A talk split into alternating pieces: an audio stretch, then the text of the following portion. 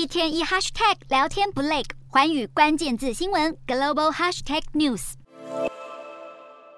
台湾时间十一月三号凌晨两点，美国联准会将公布利率决策，市场普遍预测是六月以来第四度升息三码，明年二月和三月各升一码之后触底。届时，美国的基准利率区间将在百分之四点七五到百分之五之间，更比联储会先前预测的还高出一码。美国九月个人消费支出物价指数 PCE 年增百分之六点二，与八月持平，并且低于预期。但是，剔除了食品与能源价格之后的核心 PCE 是联准会偏好的通膨指标。九月数据却年增百分之五点一，距离百分之二的目标相去甚远，高到令人不安。加上在财政紧缩结束、收入攀升之后，联准会必须使经济降温，并且避免过早放松金融市场，都让高盛相信，明年二三月联准会还将小幅升息，至于降息，最快也要等到二零二四年。不过，美国三十年房贷固定利率已经升破百分之七，让房市需求降到二十五年来最低。诺贝尔经济学奖得主克鲁曼更认为，即使目前美国通膨数据尚未明显降温，但数字会说话，却很少是忠实反映现况。